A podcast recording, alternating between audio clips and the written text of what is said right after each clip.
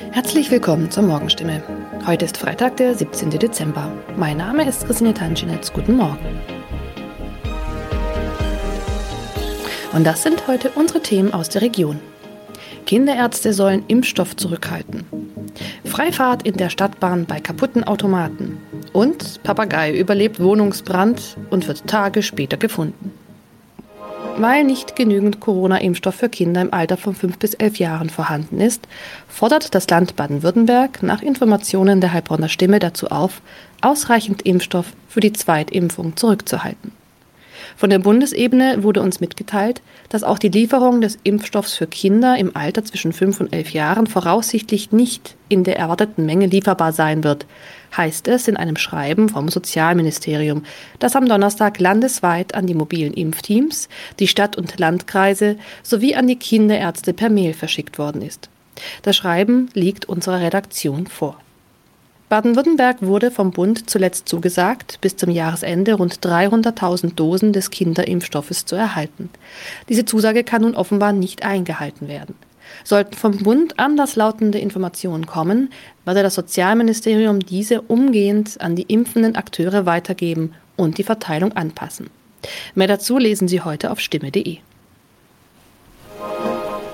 Seit 1. November hat der Stadtbahnbetreiber Albtal Verkehrsgesellschaft AVG die Fahrscheinautomaten in den Stadtbahnen stillgelegt. Sie sind noch da, funktionieren aber nicht. Da alle Haltestellen nun mit stationären Automaten ausgestattet werden, seien die Automaten in den Zügen nicht mehr nötig, erklärt die AVG die Gründe.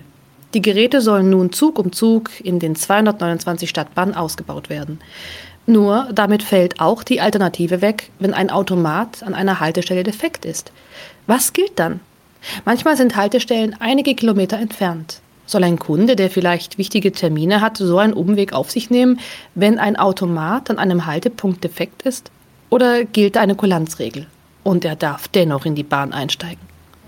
AVG-Sprecher Michael Kraut stellt für das Gebiet des Karlsruher Verkehrsverbunds klar, Dort dürfen Fahrgäste bei einem defekten Automaten an der Haltestelle einsteigen. Sie sollten den Defekt entweder dem Stadtbahnfahrer oder gegebenenfalls dem Prüfpersonal in der Bahn melden.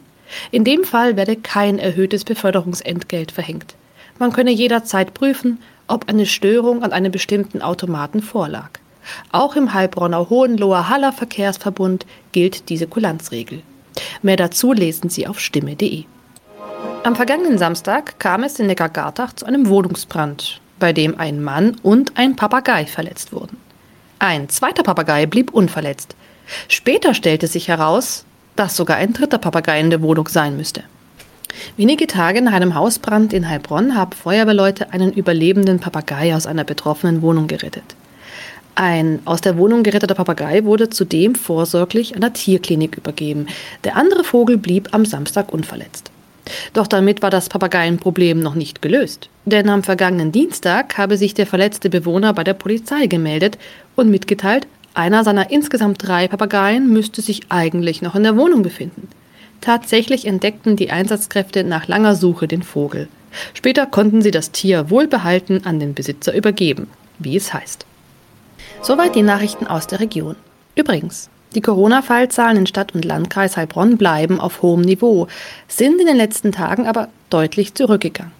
Bleibt das so, wird am Sonntag die Ausgangssperre für ungeimpfte aufgehoben.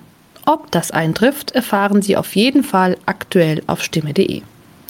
Haben Sie Kritik, Fragen oder Anregungen zu unserem Podcast? Dann schicken Sie einfach eine E-Mail an podcast.stimme.de. Weiter geht es hier mit Nachrichten aus Deutschland und der Welt mit unseren Kollegen und Kolleginnen aus Berlin. Ich verabschiede mich für diese Woche. Wir hören uns im neuen Jahr wieder und ich wünsche Ihnen eine besinnliche Weihnachtszeit und einen guten Rutsch.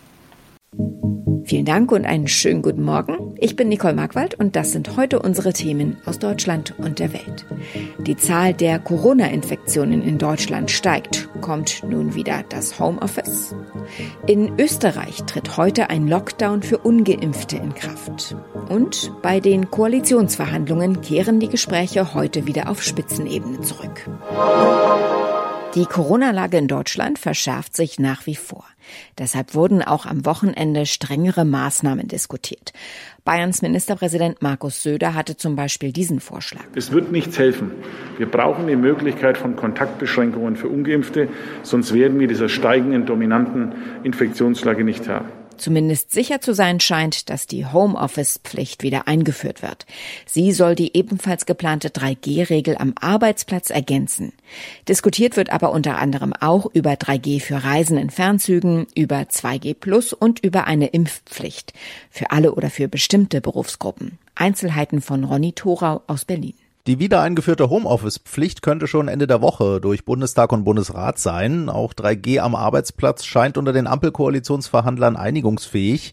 Bei beidem gibt's aber noch offene Fragen. Bei der Homeoffice-Pflicht zum Beispiel, ob es reicht, wenn ein Arbeitnehmer sagt, bei mir geht kein Homeoffice. Oder wann der Arbeitgeber Homeoffice ablehnen kann. Fehlende Technikausstattung, etwa mit Computern, soll dann nur vorübergehend als Hinderungsgrund gelten. Bei 3G am Arbeitsplatz ist unter anderem offen, wie genau mit Menschen umgegangen wird, die keins der 3Gs nachweisen. Und auch die möglichen Koalitionspartner SPD, Grüne und FDP haben sich auf deutliche Verschärfungen bei der geplanten Änderung des Infektionsschutzgesetzes geeinigt. Angesichts der dramatisch steigenden Corona-Infektionszahlen sollen nun grundsätzlich auch Kontaktbeschränkungen angeordnet werden können. Das geht aus einer Vereinbarung von Vertretern der drei Fraktionen hervor. Vor gut zwei Wochen wurde die Maßnahme angedacht, ab heute gilt sie. Österreich will die vierte Corona-Welle unter anderem mit einem Lockdown für ungeimpfte brechen. Dieser läuft ab heute und ist zunächst auf zehn Tage angesetzt. Betroffen sind etwa zwei Millionen Menschen, die bislang nicht geimpft sind. Matthias Röder berichtet aus Wien. Wie ist denn die Stimmung in der Bevölkerung? Ist diese Maßnahme sehr umstritten? In der Tat ist ein Graben zwischen den Geimpften und den Ungeimpften zu spüren. Bundespräsident Alexander van der Bellen spricht von wechselseitigem Unverständnis und sogar Aggression. Die Regierung ihrerseits hat für die Bedenken der Impfgegner wenig übrig.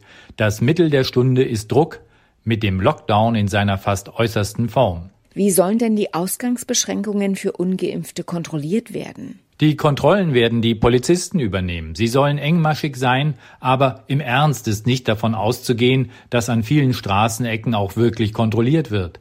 Aber die Gefahr einer Überprüfung durch die Beamten und das drohende Bußgeld von bis zu 1450 Euro soll die Ungeimpften dazu anhalten, sich an den Lockdown zu halten. Und um das jetzt einordnen zu können, wie ist denn die Lage derzeit in Österreich, vor allem auf den Intensivstationen? Die Regierung hat ihren eigenen Stufenplan über den Haufen geworfen. Sie ist alarmiert von den rasant steigenden Infektionszahlen.